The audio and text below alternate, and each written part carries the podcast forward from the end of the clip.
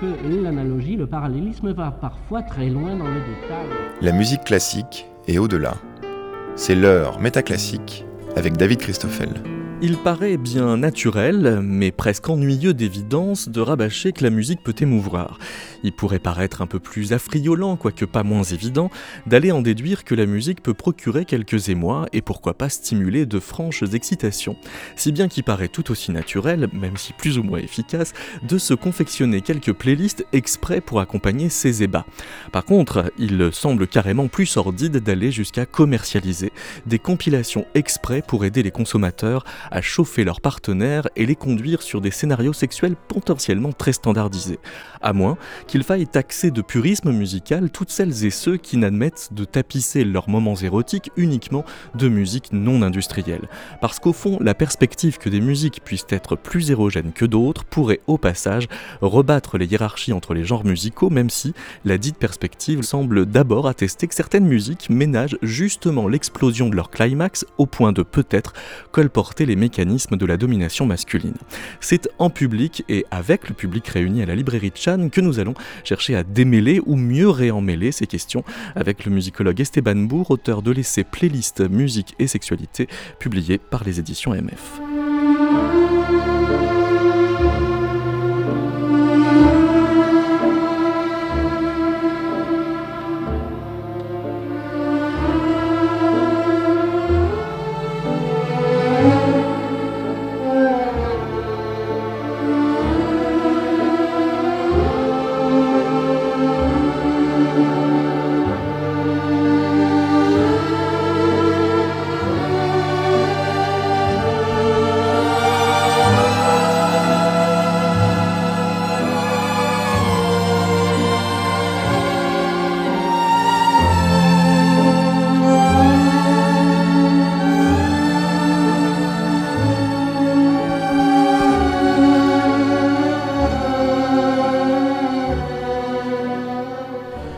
Esteban Bourg.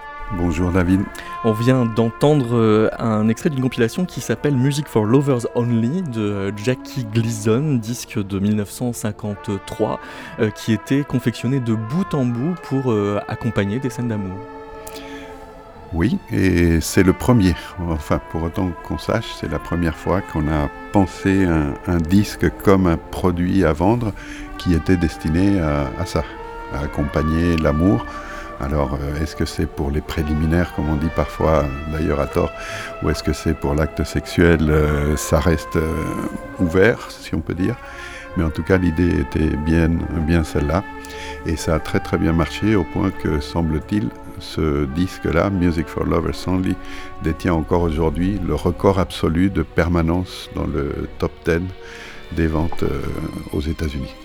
C'est à vérifier, mais enfin, ça, pourrait, ça, pourrait être, euh, ça pourrait être le cas. Vous citez Joseph Lanza qui, euh, dans Elevator euh, Music, nous dit que les disques de Jackie Gleason s'adressaient ouvertement au désir de Monsieur Tout le Monde.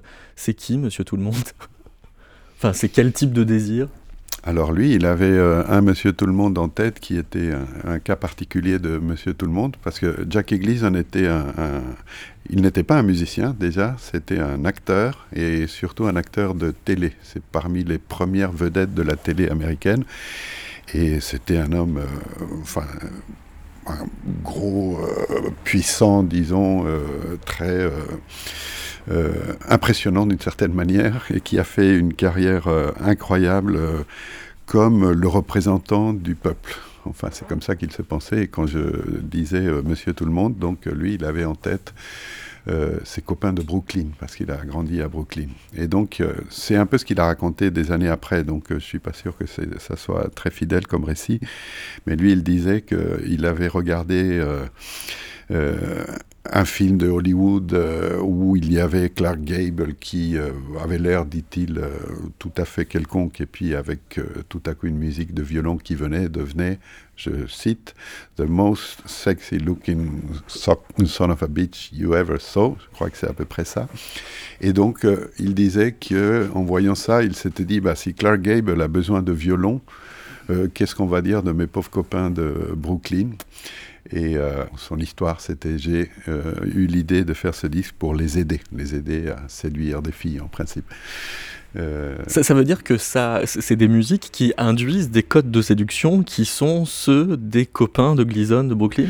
Oui, mais ça, je crois que c'est une sorte de mythe d'origine de son propre disque, parce qu'en fait, s'il y avait un enjeu commercial qui était bien moins romantique que ça et moins personnel, c'est qu'il y avait, dans les années 50 au début, un marché émergent de ce qu'on commence à appeler alors la mood music, donc les musiques d'ambiance. Euh, et on a vu que là-dedans, il y avait une niche pour euh, des disques qui, euh, qui disons, pouvaient fonctionner comme ce que Satie aurait appelé une musique d'ameublement pour ces situations-là. Et, d'où donc le, filon qui a été pour Gleason cette histoire, parce qu'après ce premier, ça a super fonctionné, et donc il en a fait plusieurs autres pendant des décennies. Vous faites lecteur de John Gagnon, qui est euh, un des premiers sociologues de la sexualité, qui au début des années 60 a pu montrer précisément comme les représentations cinématographiques euh, peuvent prendre une espèce de, statut de, formant de ce qu'il appelle le script sexuel. Et très clairement, les, musiques euh, que l'on trouve dans ces compilations Music for Lovers Only sont complètement imbibées de cet imaginaire-là.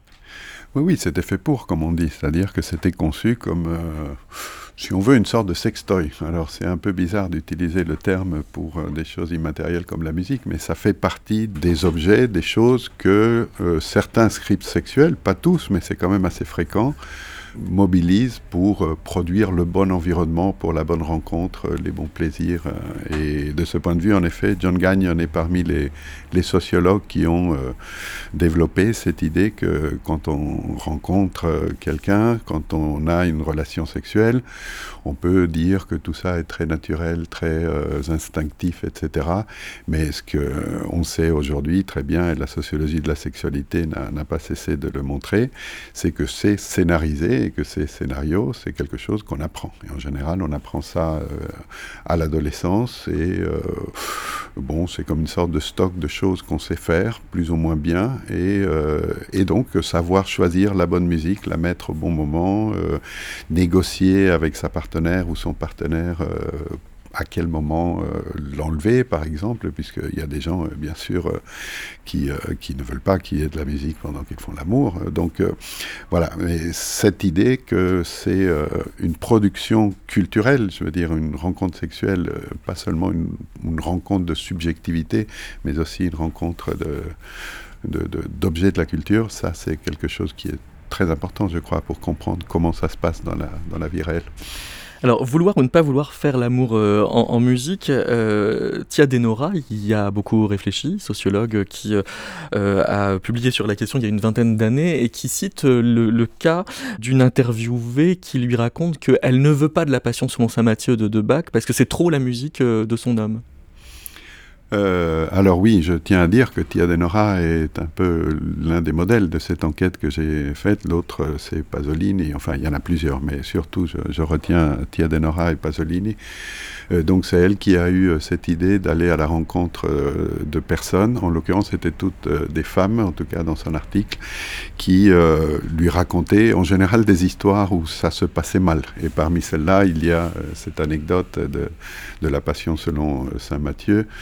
Dans l'histoire qui est racontée, c'était pas spécialement le fait que ça a été choisi par l'homme, mais le fait que la personne, euh, donc cette, femme avait euh, senti que c'était un choix qui tendait à, suggérer que c'était une rencontre très spirituelle, alors qu'en fait euh, c'était une aventure. Enfin, c'est comme si l'homme, le, garçon en question, avait justement mal négocié avec elle qu'est-ce qui pouvait être une zone sonore de rencontre pour leur rencontre. Et alors vous-même, pour ce livre, vous avez mené un certain nombre euh, d'entretiens exactement avec à peu près les, mêmes questions que, que Tia Denora. C'est la première fois que vous faites, euh, vous employez une méthode sociologique dans votre travail de musicologue? Euh, oui, alors ça m'est arrivé de faire des entretiens euh, avant, bien sûr, mais c'était pas euh, des, entretiens au sens d'une sociologie, mais plutôt d'une histoire orale en l'occurrence. Donc en effet, c'est tout à fait le cas. La question de départ était quelle est la place de la musique dans la vie sexuelle des gens? Eh bien, la meilleure manière de le savoir, ça consiste à aller poser des questions aux gens. Et heureusement, j'ai pu, grâce au théâtre, au nouveau théâtre de Montreuil, rencontrer certaines personnes qui ont accepté de me parler euh, de ça. Euh, sous forme anonyme bien sûr, mais c'est euh, un matériel que, que, je trouve très intéressant. parce que là, on, bah, j'ai fait quand même des découvertes, hein, bien sûr. C'était des gens assez variés qui avaient accepté de me parler parce que c'était significatif pour, pour elles, bien sûr.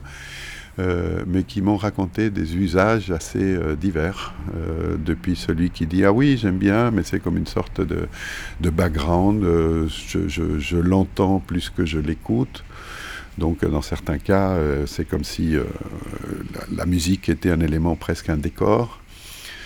et dans d'autres, c'est quelque chose de beaucoup beaucoup plus investi, beaucoup plus intense aussi.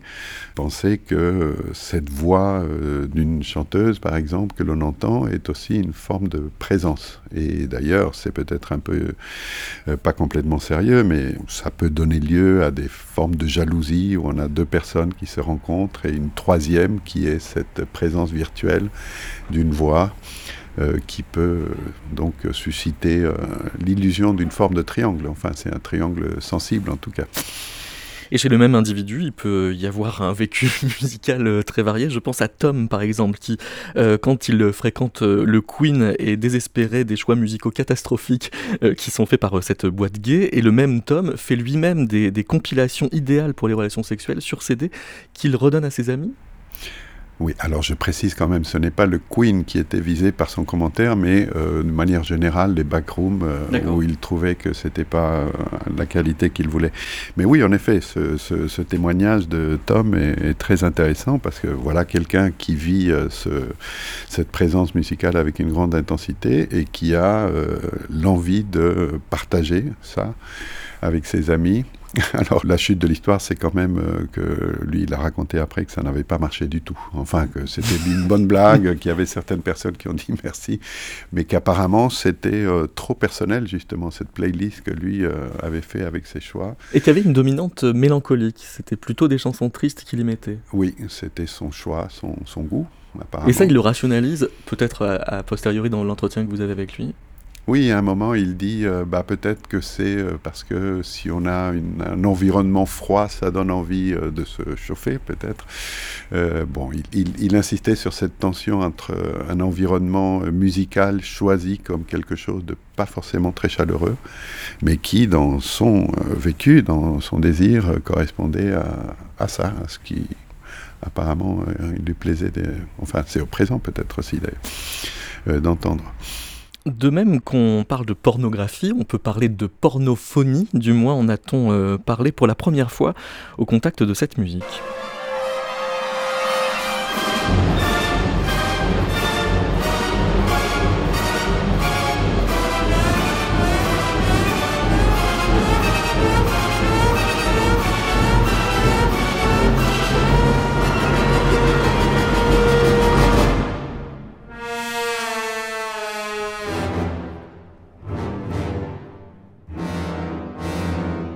De quoi s'agissait-il, Esteban Bourg? Bah, il s'agit d'un extrait de Lady Macbeth de Mzensk de Shostakovich. Euh, donc euh, cet opéra qui est connu euh, parce que c'est un, opéra qui fait partie du répertoire depuis quelques années, mais surtout parce que c'est un opéra que pendant des décennies personne ne pouvait voir. Euh, et notamment personne en Union soviétique, puisque ça avait été censuré par ordre personnel de Staline en 1936. Et l'extrait euh, en question concerne une scène qui est une scène de sexe entre les deux protagonistes et qui euh, illustre, je crois, très bien ce qui avait déclenché la colère de Staline et de ses collaborateurs.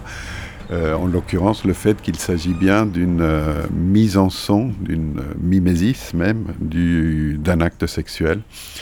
il faut savoir que on, associe souvent l'épisode de la censure à un article qui est paru dans la Pravda à ce moment-là, qui s'intitulait Chaos au lieu de musique. Or, on a moins euh, souligné le fait que cet article-là, justement, euh, critiquait euh, ce, naturalisme sur le plan sexuel. Et la question de la pornophonie correspond à ça pornophony, ça a été inventé en anglais par un critique euh, américain. William Anderson. Oui, exact, qui avait eu euh, cette idée. J'ai retrouvé le mot d'ailleurs récemment, je me souviens plus dans quel contexte, comme s'il avait été euh, réinventé, parce que c'est vrai qu'on aurait pu y penser. Mais enfin, en l'occurrence, historiquement, la, trace, elle vient de, cette réception américaine sur un ton plutôt moralisateur. Quoi. C'était pas un compliment hein, pour, pour Shostakovich, même si l'opéra a, bien, a été bien reçu aux États-Unis. Bon, ça, ça, montrait le, problème, c'est-à-dire la dimension morale et moralisatrice qu'il pouvait avoir du côté des autorités face à ce genre de musique. Mais il y a aussi la question de la portée morale que Shostakovich lui-même euh, y donnait. Vous citez Marina Frolova-Volker qui euh, considère que la, musique et spécifiquement la partie orchestrale qui suit le, climax vocal euh, de Katarina et Sergei, les, personnages, qui montrent que la troisième scène du premier acte est donc bien un viol. elle en conclut qu'en représentant le viol comme un viol, Shostakovich a en fait dénoncé la barbarie du viol lui-même, si bien que c'était, si c'était une pornophonie, elle était critique. Alors, euh, en effet, euh, Marina Frolova-Valker observe, et c'est tout à fait juste qu'il y a une continuité musicale entre cette scène euh, de sexe et des scènes euh, de l'opéra. Par exemple, il y a un moment où Sergei euh, est puni par le beau-père de Katrina, du protagoniste, et donc cette scène de violence physique, de punition, ressemble musicalement à cette autre scène que l'on entend au moment de, l'acte sexuel. Et c'est lié au fait que cette première rencontre sexuelle entre les deux protagonistes est en fait un viol. Enfin, du point de vue du livret, bien d'un viol qu'il s'agit, euh, ce qui n'est pas toujours euh, compris ni euh, d'ailleurs mis en scène. C'est assez intéressant de voir les variations de la mise en scène de Lady Macbeth à partir de là. Euh, mais qui est euh, indéniable si on se tient à, ce que le livret euh, dit. Et d'ailleurs, certaines mises en scène montrent la scène en question comme un viol, alors qu'il y a d'autres approches qui, au contraire, tiennent à, montrer Katrina comme un personnage doué d'une autonomie et d'un désir très affirmé. Et donc, il y a comme des, torsions contemporaines de, de, la mise en scène qui vont plutôt dans le sens de dire non, ce n'est pas un viol, c'est une femme qui a accepter, assumer cette euh, relation-là. Cela dit, j'insiste, d'après le livret, c'est bien d'un viol qu'il s'agit. Et donc cette musique, je pense qu'elle est cohérente avec cette dimension euh, dans la pensée de Shostakovich. On va euh, écouter et puis on, va vous entendre lire un extrait de la page 157 euh, du livre Playlist musique et, sexualité, euh, un extrait de la sonata erotica que Erwin Schulhoff compose en 1919, où il y a un jeu de, vocalisation qui évoque très très clairement des, gémissements, sauf que dans cette grande clarté du geste, eh bien peut-être qu'il y a un décryptage à opérer.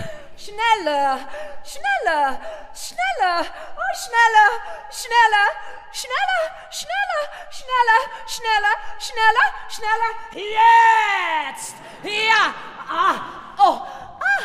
Oh! Oh! Oh! Oh! Oh! Oh!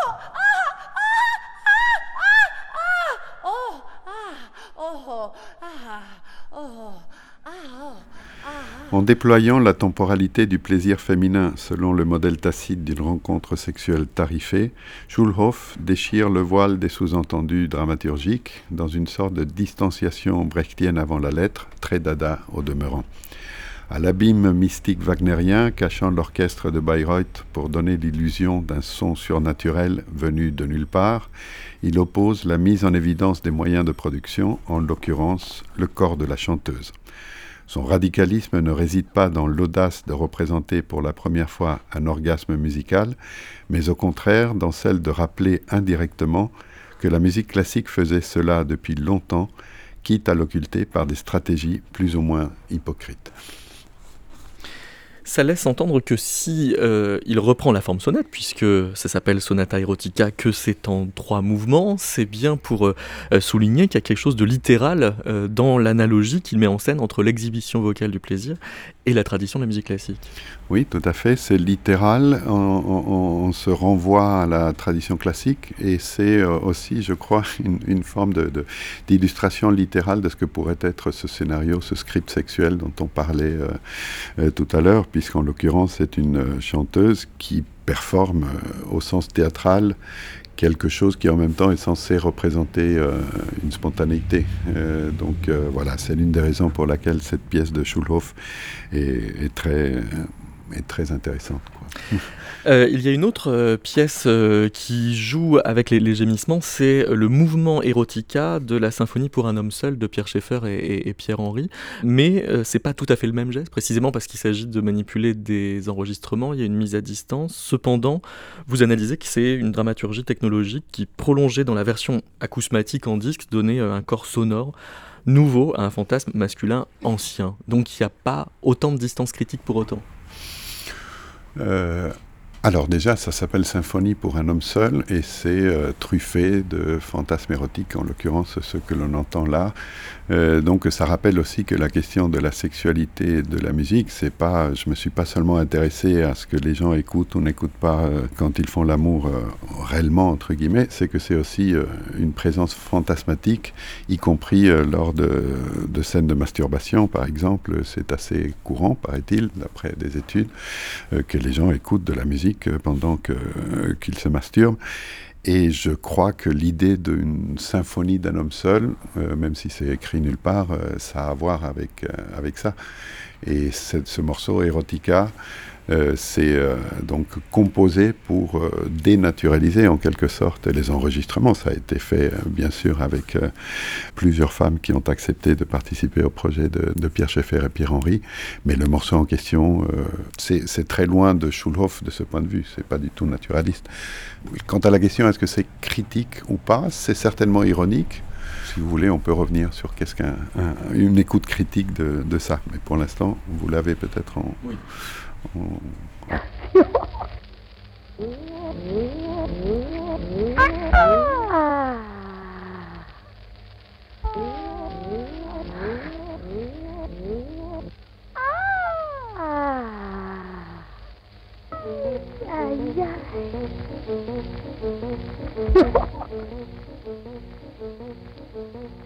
Ah.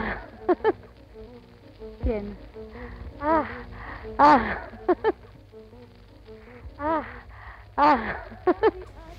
Est-ce à dire que c'est un endroit où l'antimimétisme ou l'antimimésis chez Faria euh, échoue?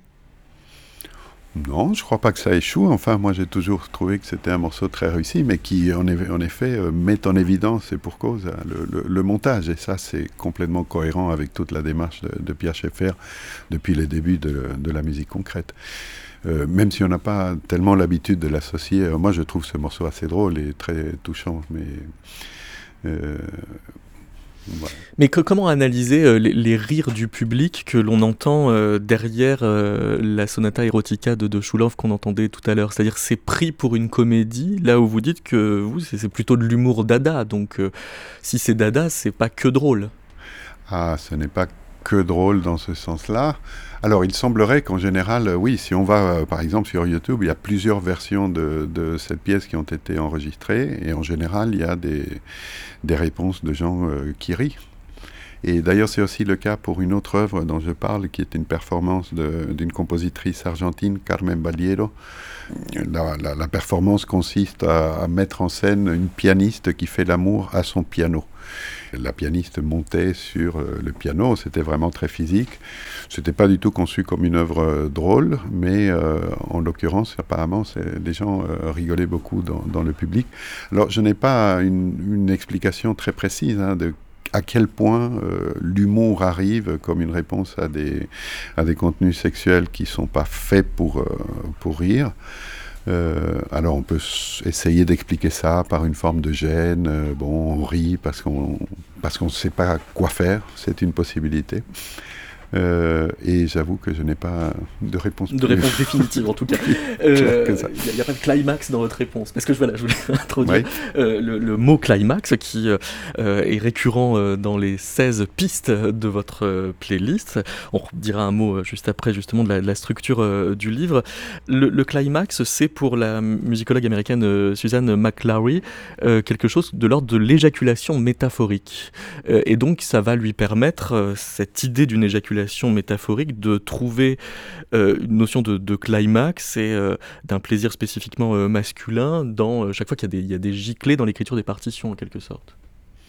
Oh, je ne pousserai pas le, parallèle jusqu'à parler de giclées, mais En tout cas, la raison pour laquelle le livre de Susan McClary, Feminine Endings, qui a été traduit en français comme Ouverture féministe, la raison pour laquelle il a été euh, très important, c'est parce que McClary a montré qu'on pouvait penser les formes musicales, les formes temporelles musicales en lien avec la sexualité et de le faire dans une perspective euh, féministe, donc critique. De là vient cette idée que le système tonal, d'après elle, et surtout le grand répertoire classique, ces deux compositeurs privilégiés de ce point de vue, c'est Beethoven et Mahler, se caractérise par la, récurrence de c'est climax au climax, je me déciderai jamais à choisir une forme ou autre, euh, c'est climax à la fin. Et on, a tous euh, en tête ce que ça peut être euh, la fin d'une grande symphonie classique en général. Ça a une forme climactique et la caractéristique c'est qu'après c'est fini. ça rejoint des réflexions sur la temporalité des récits qui à l'époque où elle a écrit, c'est-à-dire à la fin des années 80, étaient très discutées entre théoriciennes du cinéma aussi. Et, le point de convergence de tout ça, c'était l'idée que la, sexualité masculine hétéronormative, c'est-à-dire euh, l'idée que l'orgasme masculin est la forme privilégiée de ce que c'est qu'un orgasme et de ce que c'est la jouissance en général, ça infiltrait euh, en quelque sorte les formes artistiques, et donc les formes narratives, et en particulier les formes musicales classique, en l'occurrence euh, les, euh, la forme sonate, mais aussi euh, ce qu'on en, retirait dans les, dans les grandes symphonies. Et ça, ça a été pour moi un, point de départ important. en fait, oui. Oui, elle, dit même, par exemple, que la symphonie inachevée de Schubert est donc, en tant qu'inachevée, alors une transgression de l'hétéronormativité? Oui, c'était ce qu'elle avait dit à l'époque et ça a fait parler et discuter jusqu'à aujourd'hui. Donc euh, c'était d'une, euh, enfin, d'un intérêt euh, considérable. Et voilà, donc la forme du climax revient dans le livre parce que c'est un lieu d'ancrage pour penser la temporalité du plaisir et la possibilité de le critiquer en tant que norme parce que l'un des thèmes que j'essaye de, croiser euh, de différentes manières, c'est le lien entre plaisir et, euh, pouvoir. Comment le plaisir et le pouvoir euh, travaillent ensemble, et la critique de Maclary est très, très importante historiquement et encore aujourd'hui pour penser ça. Alors je suis me demander, oui, si la, construction du livre, où euh, les, chapitres euh, sont au nombre de 16 et sont intitulés euh, comme des pistes au-delà du jeu de mots avec le titre du livre qui est, playlist, c'est parce qu'ils se renvoient les uns aux autres que vous nous prévenez que la lecture linéaire n'est pas du tout obligatoire, voire presque déconseillée, avec des, renvois de piste à piste en cours de, de chapitre. Est-ce que c'est une construction que vous avez donc voulu anticlimactique? ça m'amuse de, l'entendre décrire comme ça. Je ne l'avais pas pensé exactement comme ça, mais ça, correspond à ça. Euh, si on poursuit euh, l'idée qu'il y a des formes climactiques dominantes dans, dans, la, séquence exposition, développement, euh, réexposition, récapitulation, ça s'applique aussi à, la manière de construire certains livres. Et oui, euh, c'est tout à fait juste. Euh, mon, livre, en principe, aspire à être lu euh, autrement que comme ça. Même si on peut le lire du début jusqu'à la fin, bah, c'est une invitation aux, lecteurs, aux lectrices de, trouver leur propre trajectoire, quitte à se perdre un peu, mais enfin, c'est pas grave. Et dans euh, cette playlist, on peut euh, trouver par exemple le motet Spaminalium de Thomas Alice, dont voici précisément le climax.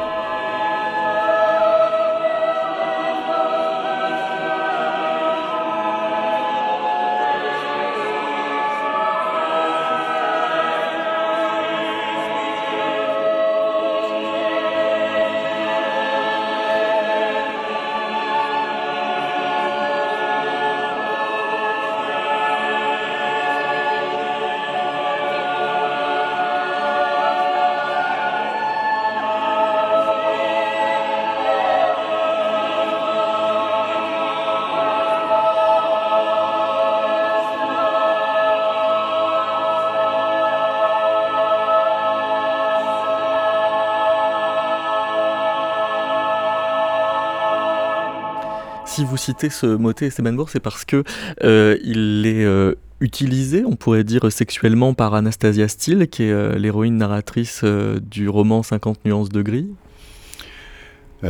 Oui, en effet, je, reproduis et je discute une scène de, de 50 nuances de grec qui, qui raconte une scène de, sexe bondage où cette musique est donc partagée par les deux partenaires comme si c'était une présence tierce, ce qui est un thème qui, qui, revient un peu dans, dans le livre. Avant de donner la, parole à, nos auditeurs s'ils ont des, questions euh, à, vous adresser, j'aimerais vous interroger sur la page 272 où euh, vous faites euh, un détour par les, neurosciences du, plaisir musical en nous disant que les études sur les cycles du plaisir et de la récompense distinguent une phase de désir, wanting, modulée par la dopamine, et une phase de satisfaction, liking, où interviennent aussi les opioïdes et les cannabinoïdes, suivis par une phase d'apprentissage, learning, alors que de nombreuses recherches associent le plaisir de l'écoute musicale à un degré intermédiaire d'anticipation correcte des événements sonores. La question que j'ai envie de vous poser, c'est quand on a comme ça euh, des, modélisations du plaisir musical par les neurosciences, est-ce qu'elles sont déterminées par euh, les schémas climactiques euh, dont on parle depuis tout à l'heure, ou est-ce qu'elles en attestent réellement la pertinence en en faisant comme une loi naturelle? Euh, je pense que les, je ne suis pas un expert, mais je pense que les, les, les gens qui ont commencé à s'intéresser aux sciences cognitives euh, dans le rapport à la culture, en général, avaient une posture beaucoup trop naturaliste, au moins pour le goût de, des chercheurs en sciences sociales dont je suis. Et maintenant, euh, ça a pas mal avancé, je crois. Il y a de plus en plus de chercheurs qui sont euh, dans ce genre de, discipline, qui essayent d'incorporer euh, la dimension culturelle dans ces questions. Donc je crois que c'est une fausse alternative, dire s'il faut choisir entre c'est dans la nature ou c'est dans la culture. Bah, je crois que c'est l'un des thèmes majeurs des sciences sociales de ces dernières années, c'est la mise en question de la frontière. Entre les deux, nature et culture. Donc euh, de ce point de vue, il n'y a pas de contradiction de penser que les modèles climatiques peuvent avoir un, rôle, euh, donc de ce point de vue, en venant de la culture, un rôle normatif. Par exemple, selon l'hypothèse McClary modelée à partir de la domination masculine, et puis de s'intéresser aux mécanismes biochimiques de comment le plaisir est activé chez nous. C'est pour ça que le vocabulaire euh, que j'emploie, qui est celui des cognitivistes, euh, me paraît tout à fait euh, culturel, y compris à cause des noms qui me paraissent particulièrement fleuris. C'est pour ça qu'il est assez ponctuel dans votre, dans votre ouvrage. Oui, c'est une incursion. non, mais enfin, c'est ce que j'ai essayé de faire, c'est de montrer qu'il y avait des, des entrées transversales possibles et la question des, des, sciences cognitives en est une. Michel Tosi, vous avez une question. oui, euh, merci beaucoup pour euh, tout ce que vous nous avez dit. C'est vraiment très intéressant. Mais je voulais revenir sur euh, Erotica de Pierre-Henri Pierre Schaeffer. Comme vous l'avez dit, c'est le résultat en fait d'un montage, d'un bouclage également de ce rire de femme. Et j'ai vraiment l'impression, moi, que le titre est venu a posteriori. Donc, qui changerait un petit peu la donne par rapport à Schulhoff, par exemple, où euh, bon, on reconnaît, on assimile en fait ce rire qui revient en boucle, et puis on lui donne ce titre d'érotica. Ah, c'est peut-être le cas, merci. Euh, est-ce que vous, vous, suggérez que donc le sens du morceau change à partir de cette, euh, ce venir après, disons? Oui. Ok. Comment? Eh ben, Que la chose n'est plus euh, comme, euh, comme on le disait, une sorte de distance, d'ironie ou je ne sais quoi, euh, comme, comme il l'est dans Schulhoff, parce que je pense en effet que la, performance, elle va dans le sens de quelque chose d'a priori, et que cet érotica n'est finalement qu'une interprétation de l'oreille a posteriori, qu'on lui donnerait comme cela une connotation érotique. Je, ne sais pas si ça change euh, vraiment, euh, parce que le, sens au sens de, de, dans cette euh, subjectivité d'un homme seul le moment érotique, ça, ça reste, je crois, central pour la compréhension du morceau. Mais enfin, quand est-ce que ça a venu C'est intéressant, en effet. Voilà, oui. Dommage qu'on n'ait pas posé la question à Pierre-Henri Bouillard-Schaeffer. Attends. Eh oui, bah, je ne sais pas s'il aurait euh, eu un souvenir précis de ça, mais peut-être. Merci. Merci à vous. Brigitte Lalvé. Merci. effectivement, c'est un travail vraiment très intéressant. Et je me posais une question à propos d'une certaine homologie entre le schéma, la musique tonale et puis euh, une conception, disons, classique euh, de, l'érotisme, peut-être surtout masculine, parce que orientée vers et par l'orgasme. Et donc je me demandais si en fait, pas seulement les formes exposition, développement, euh, récapitulation, mais simplement le schéma tension-détente, dissonance, résolution, euh, dissonance-consonance, euh, n'était pas aussi le, le, noyau, voilà, le noyau de cette projection érotique qu'on peut faire. Et puis, donc, ce qui pose une question, effectivement, avec la musique qui a voulu rompre avec ce schéma, Qu'est-ce que ça ouvre Une autre jouissance, une autre conception de, jouissance? Et puis l'autre question qui m'a vraiment intéressée, qui a été abordée à la fin, c'est la question du point d'accroche justement entre la, nature, enfin ce qui serait le corps, les rythmes corporels, euh, et puis les, formes culturelles. C'est-à-dire ce, ce joint. Voilà, ce joint pour Freud, la pulsion, c'est euh, à la frontière du psychique et du somatique. Donc, c'est cet aspect pulsionnel de, la musique qui, voilà, qu'il est intéressant euh, d'étudier, enfin, comme, comme vous l'avez fait. Et puis aussi, je voudrais simplement rappeler que Freud, évidemment, avec ses premières historiques, hystériques, hystériques historiques, a montré ce lien, par exemple, avec je ne sais plus quelle cantatrice qui a un orgasme en chantant, et précisément c'est Carmen. C'est quand Carmen, avec sa ségédie, euh, invite, chante son désir et, invite tous les hommes finalement. Et donc cette cantatrice a un émoi sexuel quand elle répète l'air de Carmen. Et puis aussi ben, des analogies comme tout simplement, effectivement, tous les bruits du corps, du halètement au cri, euh, avec toute la gamme, pendant la scène d'amour, effectivement, ça, enfin, ça peut, enfin, ça inspire la musique. Ça me paraît euh, évident que c'est une des sources de la musique. Voilà, c'est ce que je. Au-delà de la fabrication industrielle ad hoc pour exciter ou apporter à plus? Autre question. Stéban Beau. Merci beaucoup. Je crois qu'il y avait trois questions dans votre intervention. je vais essayer de les, reprendre.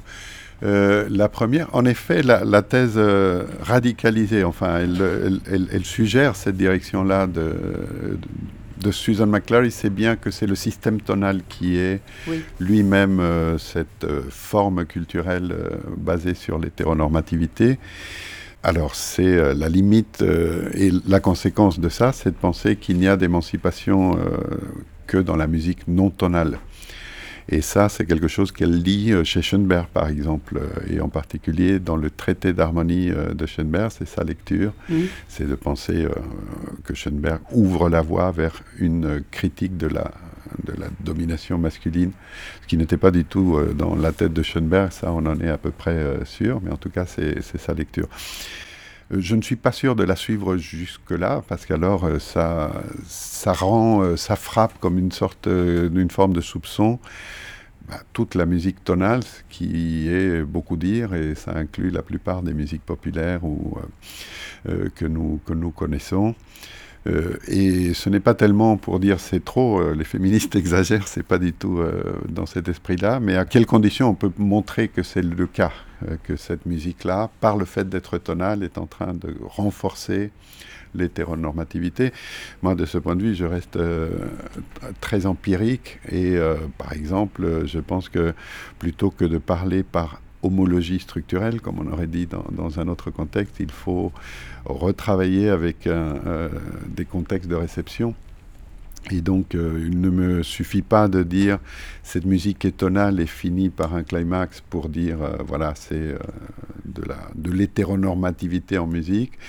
Je, je m'intéresse à comment d'autres paramètres, par exemple le rythme, peuvent ou non aller dans le même sens, ou euh, les, les, situations où on l'entend, cette musique, ou euh, l'état d'esprit avec lequel les personnes euh, communiquent, entrent en, dialogue. Ce qui m'intéresse beaucoup, c'est l'idée que l'écoute est une forme, non pas d'acte sexuel, ça serait une caricature, mais que ça entraîne voilà, une jouissance qui est bien pulsionnelle, et que de ce point de vue, il y a une vaste zone commune entre des formes érotisées explicitement et des formes de jouissance euh, liées à l'art. Euh, bon. Donc voilà, ça c'était, euh, je crois, le, premier point. Et donc là, je viens un peu de répondre aussi pour vous dire que je suis d'accord avec cette idée de lire Freud à partir de cette définition de la pulsion-là plutôt euh, que comme on le fait dans des formes beaucoup trop rapides et vulgarisées, comme quelqu'un qui est euh, intéressé par l'inconscient en tant de ce qui est euh, finalement situé à la marge de ces scénarios sexuels ou de ces scripts sexuels. Donc euh, oui, c'est bien pour ça. Et c'est d'ailleurs un peu parallèle aussi à la discussion sur euh, est-ce que le vocabulaire cognitiviste nous emmène dans un paradigme qui est anticulturaliste? Je crois que non, que les deux choses sont compatibles et que ça peut aussi être le cas pour, euh, pour Freud. Euh, il y avait une autre remarque, mais... Je, vous propose euh, peut-être en réponse à la, question qui, est posée de nous lire le, texte qui est page 213 et, suivante de Suzanne Kuzik, euh, qui précisément développe, on pourrait dire, un schéma de jouissance alternatif au schéma hétéronormatif, avec une musique soupçonnée d'être archi-patriarcale, à savoir la musique de Bach. Oui, c'est l'un des... Suzanne Kuzik, qui est une musicologue américaine euh, c'est l'un de mes personnages favoris dans, cette histoire parce qu'elle a écrit euh, dans les années 80, euh, fin des années 80, parmi les premiers textes de ce qu'on allait appeler après la, musicologie féministe, lesbienne en particulier. Et elle a décrit décrit ceci, comment elle, en tant qu'organiste, jouait les variations von Himmelhoch de Bach dans une situation euh, publique, euh, dans un temple luthérien, euh, le jour de Noël. Et donc elle écrit ceci. J'aime la mélodie à la main droite et j'aime plus que tout le moment où elle jouit, juste avant le moment de jouissance du choral. Et j'aime le défi de maintenir tout ça ensemble. J'aime me servir de mon corps pour libérer le pouvoir du climax de la mélodie non canonique qui, selon mes oreilles, arrive au milieu de la dernière phrase de la mélodie du choral des climax à la fois simultanés et non simultanés. J'aime me servir de mon corps pour faire exister dans l'air un modèle d'intimité indépendante. J'aime sentir que je suis on top, que je contrôle avec mes mains habiles l'articulation des fragments du choral avec la mélodie non canonique. Et j'aime tout spécialement le climax parce que c'est à ce moment-là que la musique se débarrasse de moi. À ce moment-là, elle est on top, au sens où grâce au travail de mes mains, c'est elle qui a tout le pouvoir et la libération de ce pouvoir me réduit au ravissement. J'aime utiliser mon cerveau et mes mains et mes pieds pour donner à des gens que je connais et parfois que j'aime la possibilité d'entendre toutes les relations complexes qui mènent ces mélodies vers le climax simultané mais indépendant. Même si mon expérience d'auditrice me dit que personne ne peut entendre toutes ces relations au même moment. Bon, ça continue encore, le passage est, passionnant. Et alors peut-être euh, préciser qu'elle ajoute, cet amour est-il lesbien d'après ma définition? Pour moi oui, dit-elle, car lorsque je joue la quatrième variation, une bonne partie de mon plaisir dérive du brouillage de qui est on top. Est-ce moi qui joue Von Himmelhor ou bien est-ce elle qui joue de moi?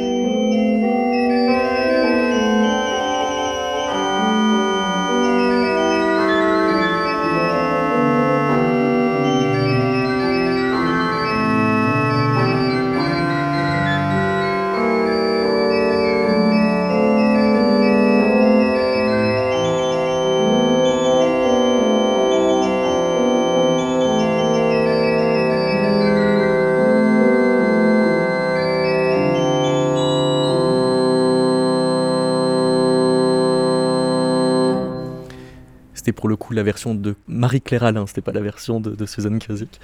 Et vous voulez commenter oui, ce, texte euh, que nous venons d'entendre et de lire? Oui, enfin, le texte est tellement puissant que je ne sais pas si c'est. Euh, oui, ce serait peut-être redondant. ça, oui. Non, je veux dire, ce texte est, est, est, important, par exemple, parce que ça montre euh, cette possibilité de concevoir le rapport d'écoute et de et de, production de, de, la musique comme une relation érotique, comme une relation euh, sexuelle. Et c'est l'idée de l'amour de la musique qui prend, je crois, une autre euh, résonance, puisque, comme elle dit, euh, c'est elle qui est on top, la musique. Et donc, c'est comme l'envers de la phrase J'aime la musique, qui est un peu le, point de départ de n'importe quel mélomane. l'envers, ça serait La musique me fait l'amour, ou la musique même. Et vous citez euh, Fred Moss qui a une lecture de, ce texte précisément qui insiste sur la déliaison entre l'actif et le passif, puisque l'auditeur désire le plaisir musical, mais redoute que ça lui coûte euh, en vulnérabilité et perte de contrôle, si bien qu'il euh, n'y a pas opposition entre actif et passif, mais, mais liaison des deux. Absolument. C'est pour ça que c'est à certains égards une une lecture queer de, ces textes-là qui est la plus intéressante dans le sens où ça défait les identités stables et donc euh, ça ouvre euh, un espace d'échange et de flux euh, qui ne sont pas forcément définis par des positions génériques conventionnelles. Bastien Gallet. Merci. Oui, je, me demandais si on ne pourrait pas peut-être en creux déployer une, une, petite théorie de la musique de, de cet ouvrage. Euh, et notamment dans le, dans le rapport entre euh, ce que vous appelez les pouvoirs et, ce que vous montrez euh, que sont les usages de la musique. Il y a de très nombreux usages que, que, vous mettez en valeur, et puis il y a aussi des pouvoirs qui sont eux-mêmes complexes, puisqu'il y a le, le, pouvoir de, de, produire du plaisir, et donc il y a une vision qui serait presque antiformaliste, puisque la, la, musique aurait une dimension pulsionnelle, émotionnelle très, très forte, mais aussi cette capacité qu'aurait la musique de, de, mimer, de représenter euh, la sexualité de, multiples manières, et d'en offrir une, un usage euh, potentiellement euh, divers en fait à ces, à ces auditeurs, comme on l'a vu à l'instant. Hein. On peut faire un usage lesbien d'une musique qui serait hétéronormative. Quoi.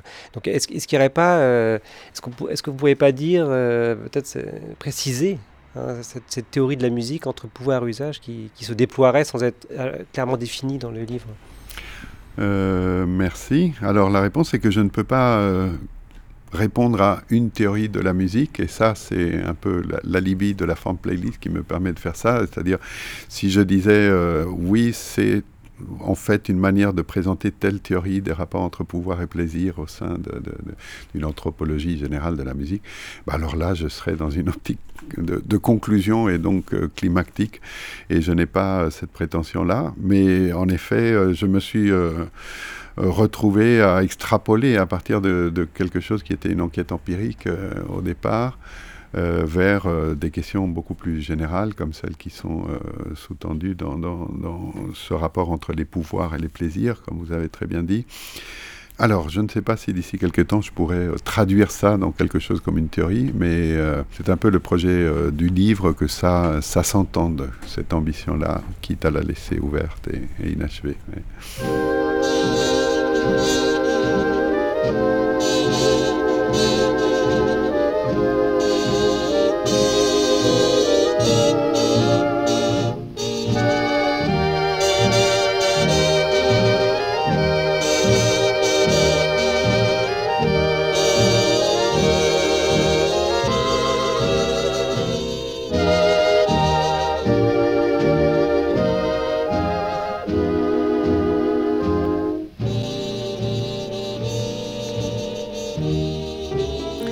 L'orchestre de jazz comme euh, imago d'une machine à double fonction, vous euh, discutez euh, pas mal effectivement les positions d'Adorno sur le jazz. Alors est-ce que c'est seulement parce que, comme dit Agnès Guéraud, Adorno est un hater hyperbolique des musiques populaires ou est-ce que c'est parce qu'il y a effectivement un, programme sexuel dans précisément leur confection rythmique, dans cette promotion du déhanchement exhibitionniste? Alors j'aime bien cette citation d'Adorno qui est méconnue, hein, qui, compare... Euh, enfin, le, texte sur le jazz d'Adorno est très très connu, mais cette citation-là où il parle de cette machine à double fonction que vous avez citée, c'est quelque chose de moins connu.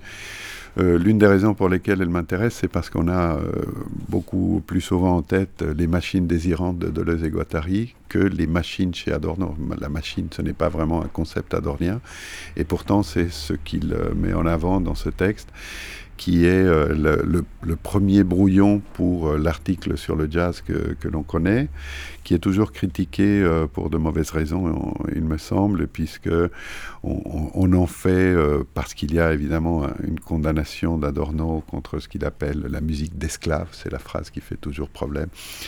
Euh, on croit que c'est euh, le mépris d'un bourgeois euh, qui déteste la culture populaire et les musiques populaires, et, voilà, qu'il a été pris au, piège de sa de son ignorance déjà et de son mépris. Pour... Je, pense qu'il y a tout à fait autre chose dans, la critique du jazz chez Adorno. C'est une critique de la masculinité dominante à l'époque qui est encore largement celle d'aujourd'hui. Et donc je relis ce texte en clé euh, d'une théorie sexuelle, et je dis théorie sexuelle comme une citation de Freud, justement, de la, très essai pour une théorie sexuelle. La notion même de théorie sexuelle est intéressante. Euh, et de ce point de vue, Adorno est, je crois, le vrai précurseur de Suzanne McClary, justement, dont on a parlé tantôt, dans la mesure où euh, son herméneutique du jazz est une herméneutique de, des œuvres musicales comme lieu de travail culturel sur la sexualité et sur la pulsion. Et quand on le lit comme ça, euh, je crois qu'on n'a pas besoin de le condamner. Euh, on n'est pas obligé de l'aimer pour autant, mais enfin, il y a là un apport, euh, c'est une lecture un peu queer que, je tente de, ce texte, et je pense que c'est très éclairant, parce que les questions qu'on a souvent débattues beaucoup plus tard, notamment autour des années 60 avec la critique de la société de consommation, euh, je ne sais pas si nous aurons le, temps d'en parler, bah, se trouve largement euh, anticipée par euh, ces réflexions d'Adorno de la fin des années 20 déjà, et en particulier par ses écrits sur le jazz de 35 et 36. Euh, oui, le, passage par de bord, vous voulez en, dire un mot? Parce qu'il euh, il aboutit euh, sur aussi la société de consommation de Baudrillard, pour le coup, qui s'emporte contre le grand mythe esthétique érotique, qui met dans ses oreilles, vous dites, l'extraordinaire atonalité vibrante des speakerines d'Orly et de la télé. Enfin non, c'est lui qui le dit. Une musique parlée, pourrait-on dire, qu'il entend épurée de toute harmonique réelle et affective. oui, ça c'est un passage de, de, Baudrillard qui apparemment était très très gêné par, euh, par l'idée de la banalisation des contenus érotisés. De ce point de vue, il était une sorte de, continuateur de Marcuse, euh, de Herbert Marcuse, et qui était euh, l'homme qui a non seulement fait une théorie de la sublimation, mais aussi une théorie de la désublimation, ce qui est moins connu. Il disait l'omniprésence des images érotisées dans notre culture c'est parce que euh, le capitalisme produit euh, ce qu'il appelle la désublimation, c'est-à-dire l'envers de ce travail qui fait du pulsionnel euh, des œuvres d'art. Et donc voilà, ça lui permettait d'une part d'être un utopiste de la sexualité et d'autre part de ne pas perdre son, sa prise critique sur les produits de la société de consommation. Et je crois que c'est à peu près le, même esprit que Baudrillard euh, euh, développe avec euh, cette nuance que quand il s'intéresse par exemple oui, au speakerine, le mot est anachronique maintenant, mais de, de, l'aéroport d'Orly de son époque, il ne vise pas seulement les musiques, mais il vise des environnements sonores. ce n'est pas que je, je, parle de ça pour montrer une adhésion, je crois qu'il y a pas mal de, problèmes avec cette position radicale euh, radical au sens où ça ne laisse aucune chance, disons, à la possibilité d'une subjectivité qui ne serait pas travaillée par l'aliénation produite par la société de consommation. Mais bon, ça, reste un marqueur euh, historique très intéressant, comme donc euh, la manière qu'a Debord de rendre de revenir sur le fétichisme de la marchandise de Mars en euh, faisant des marchandises des femmes. Et il insiste sur euh, le fait que ça doit être de belles femmes. Et c'est ce qu'on voit dans le film, hein, la, société du spectacle, quand on entend sa voix sur des images euh, qui sont tirées de revues érotiques pour hommes, lui en l'occurrence à l'époque, et il parle du chant de la marchandise. Et donc cette idée qu'il y a une sorte de, de vocalité érotisée de la marchandise. Euh, ça explique déjà pourquoi j'en parle, après tout. Et voilà, je pense mais, que. Mais, aussi parce que vous n'êtes pas contre l'idée que euh, la notion de euh, fétichisme de la marchandise est aussi une théorie sexuelle de la part de Marx. Oui, en effet, c'est ce que j'essaye de, c'est ce que j'essaye de, de, suggérer. L'idée, euh, bon, le passage est très connu dans le Capital euh, où Marx euh, parle du fétichisme de la marchandise comme à propos d'une table, une table qui se mettrait à danser, dit-il, et cet enchantement symbolise pour lui ce, ce, fétichisme de la marchandise que moi je relis en faisant de cette table une performeuse qui à l'époque évolue dans le moment d'essor du music hall donc au moment où Mars écrit, je veux dire. Et donc cette petite table un peu queer qui se met à faire des performances, euh, voilà, c'est quelque chose que Mars euh, peut-être n'avait pas imaginé.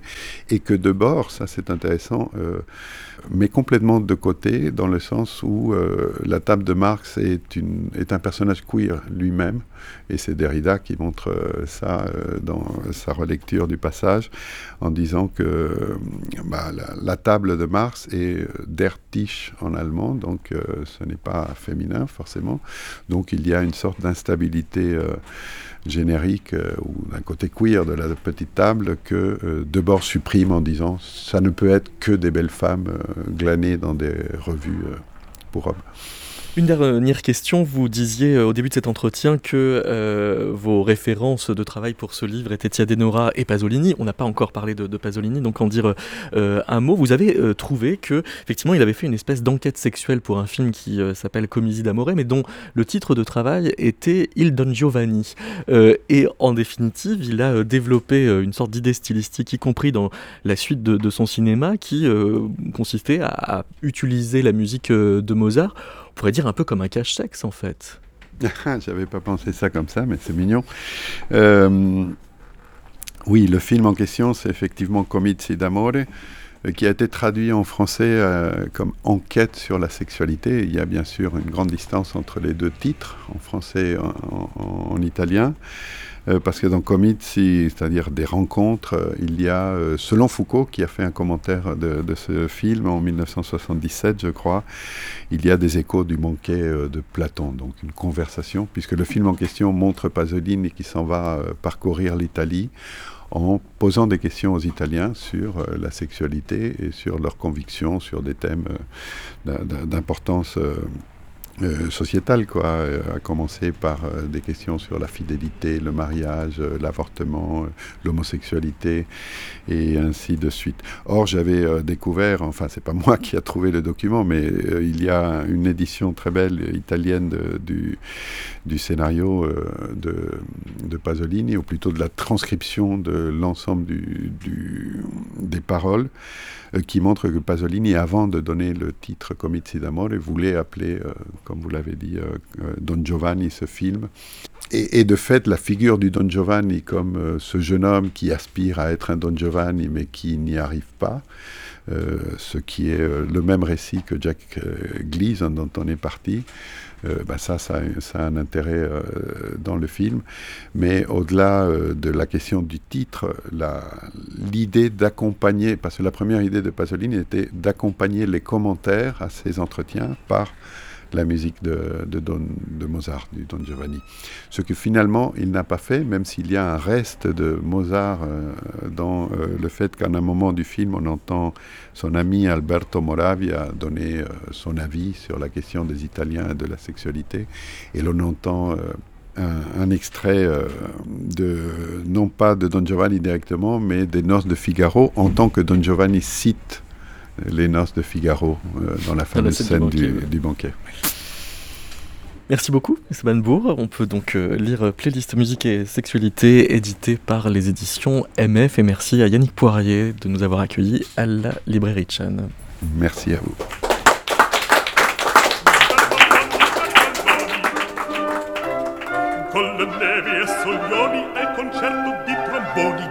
bombarda di cannoni che le palle tutti i giorni all'orecchio fan fischiar. Non ti avrai quei pennacchini non ti avrai quel cappello non ti avrai quella chioma non ti avrai quell'aria brillante.